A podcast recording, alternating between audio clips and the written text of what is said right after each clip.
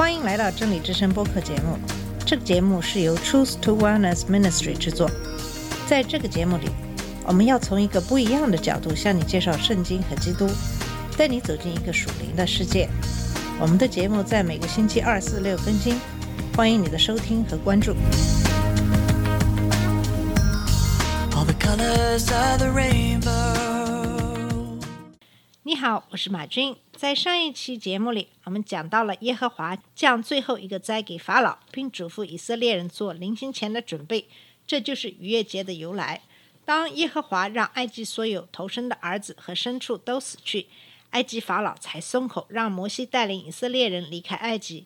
当然，在离开埃及往红海的行进过程中，耶和华和他们同在。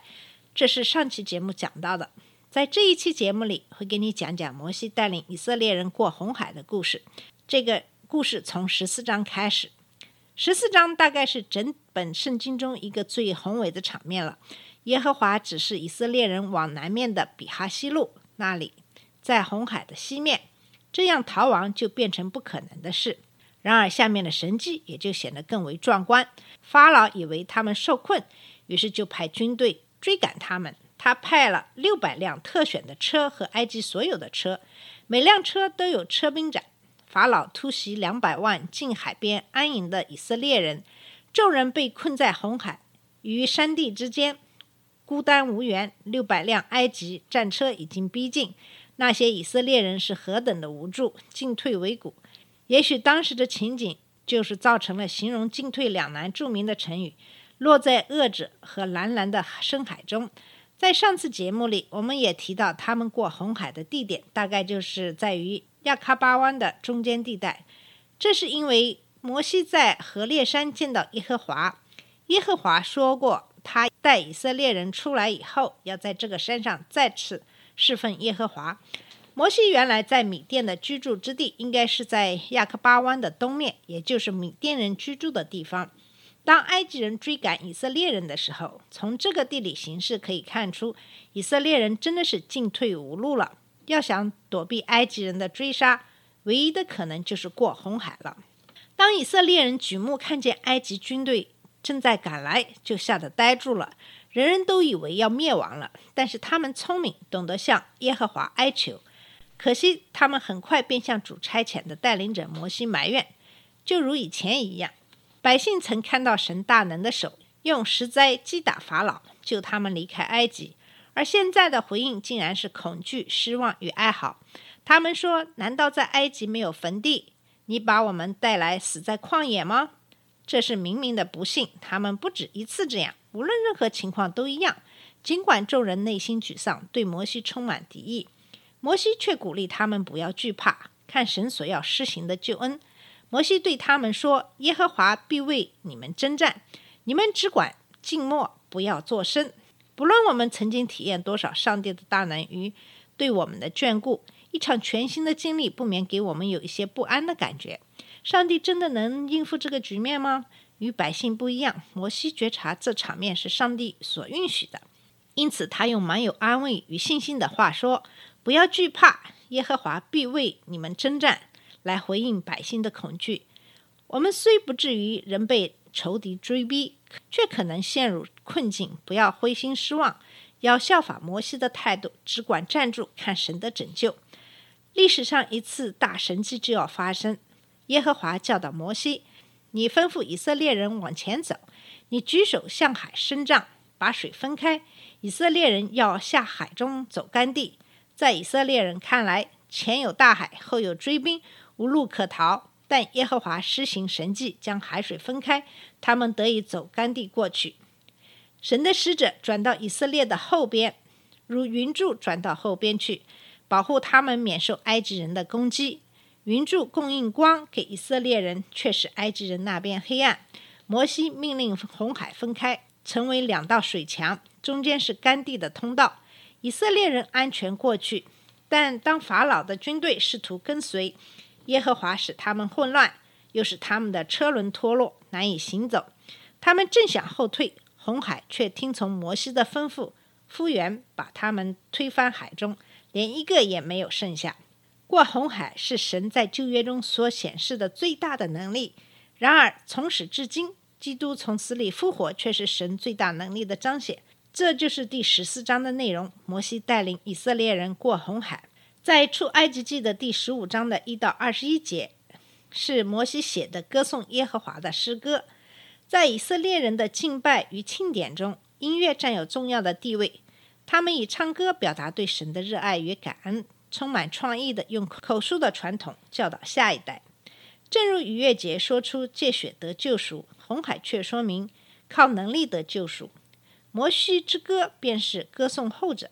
以色列人此刻唱歌，是因为他们的经历使他们感觉到生命的伟大，而这一种感觉仍是从认识神的伟大产生的。这歌的中心乃是神。这首歌叙述了。耶和华怎样拯救以色列人出埃及的大能？这首诗是首古曲，且是我们所知道的诗歌中最古老的。他写得非常好，风格高尚壮丽，形象生动活泼，而且非常感人。它是一首圣诗，把荣耀归给神，而且要高举神的名，表达对他的赞美。那唯一配得赞美的，所以他们做了优美的旋律向他讴歌。它是典型的一首曲。福音教会的得胜，敌人的没落，全在摩西的这首歌和羊羔之歌中表现出来。这首歌要在玻璃海唱出，正如曾在红海上唱出来一样。十五章的二十二节到十八章的二十七节开始讲述埃及人在旷野的四十年的经历。这期间当然经历了种种的磨难，以色列人也一而再、再而三的背叛他们的神耶和华。在十五章二十二到二十七节，就是十五章的剩下的章节。在十五章剩下的章节里，讲述的是在舒尔旷野的事情。以色列人到了舒尔的旷野，找不到水喝，到了马拉，不能喝那里的水。马拉的意思就是苦的意思。耶和华指示摩西把一棵树丢在水里，水就变甜了。耶和华在马拉显现，是为了医治以色列人。他应许不把苦害埃及人的疾病加在以色列人身上。以林及其十二股水泉和七十棵棕树，指出我们来到十字架后，便能享受安息，重新得力。在十六章讲到了以色列人到了以林和西奈中间逊的旷野，以色列人朝着东南方向走，便来到了逊的旷野。逊的旷野乃是一大片布满。沙土与岩石的广阔荒漠，草木不生，如此的环境更适合神试炼并塑造他的百姓。然而，他们在那里苦苦发怨言，抱怨粮食短缺，又叹气向往埃及的食物，似乎忘却了食物背后的奴役和苦差。以色列人方于昨日歌唱，今日又开始大发怨言。其实，这正是人心的写照。他们发怨言的缘由，只不过是因为他们饥饿。今天神的子民也常常遭遇一些微不足道的事而发怨言。从这里，我想到的是有两种不一样的基督徒。我们家里常有牧师、传道士来歇脚。有些人非常的谦卑，从来不抱怨食物的好坏。对于我做的饭，不管合不合他们的口味，都不会抱怨。当然，出去传道，往往会有吃饭不及时的地方。就是饥饿也不会听到什么怨言，当然也有牧师基督徒没法忍受身体上的不适，吃饭、坐车、睡觉的床之类都非常的讲究，抱怨这个抱怨那个。对于这两种基督徒的对比，很清楚哪些人更和基督亲近了。这是我的随想。我们接下来继续看看出埃及记的十六章。当以色列人没有东西吃，就抱怨摩西、亚伦把他们带出来，要饿死他们。然而，耶和华仍然恩慈的在晚上赐下鹌鹑，早晨赐下玛纳。鹌鹑只供应过两次，一次记在这里，另一次在民数记十一章三十一节。而玛纳却不断供应。玛纳在原文的意思是：这是什么呢？它是神奇妙的赐下来的食物。玛纳小耳圆，色白甜美，预示基督的谦卑、完美、纯洁、甘甜，是神生命的粮。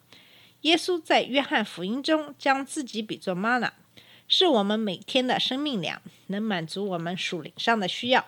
以色列人每人可以收取一俄梅尔，不论多收少收，按这分量大约收取，他们都得饱足，并不过多。这里表示基督的吩咐能满足百姓一切的需要。当基督徒向有需要的人分享时，他们也同样得到满足。玛纳要清早起来收取，日头一发热，它就消化了。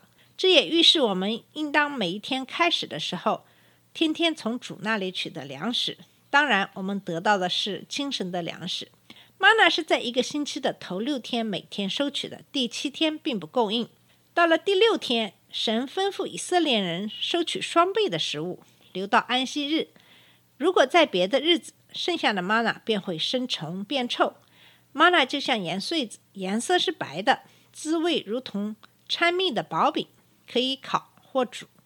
摩西斥责那些在安息日收取玛瑙的人。摩西把一些玛瑙放在金色的罐里，留到世世代代做纪念，日后放进约柜中。到了所罗门时代，装玛瑙的罐子不见了。我们不知道是如何不见的，和何时不见的。神在创造世界后的第七天安息，可是他并没有吩咐当时的人跟着做。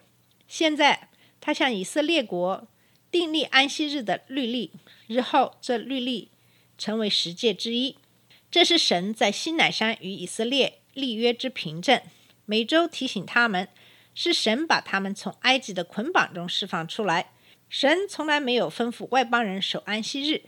十诫中有九诫在新约中重复出现，作为教会行为的指引。唯一没有重复的便是守安息日。不过，世人都持有七天工作、一天休息的原则。对基督徒而言，这天是一星期的第一日，就是主日。这天并不是要守法律，而是只有恩典的一天。因为我们可以放下属世的活动，全心全意的敬拜侍奉神。法柜的意思是约柜，虽然约柜仍未出现，但这里已经提到吃玛拿四十年，是预计以色列在旷野漂流四十年。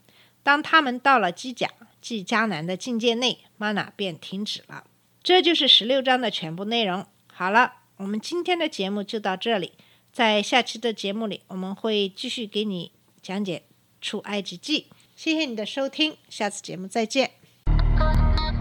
这里是真理之声播客节目，真理之声是 Truth to Wellness Ministry 旗下的一个节目，由 Truth to Wellness Ministry 制作和播出。如果你有什么想跟我们分享，请给我们发电子邮件，我们的邮箱地址是 truth to wellness at gmail dot com。你也可以直接去我们的网站 www dot truth to wellness dot com 浏览更多的信息。下次节目再见。chorus of the rain.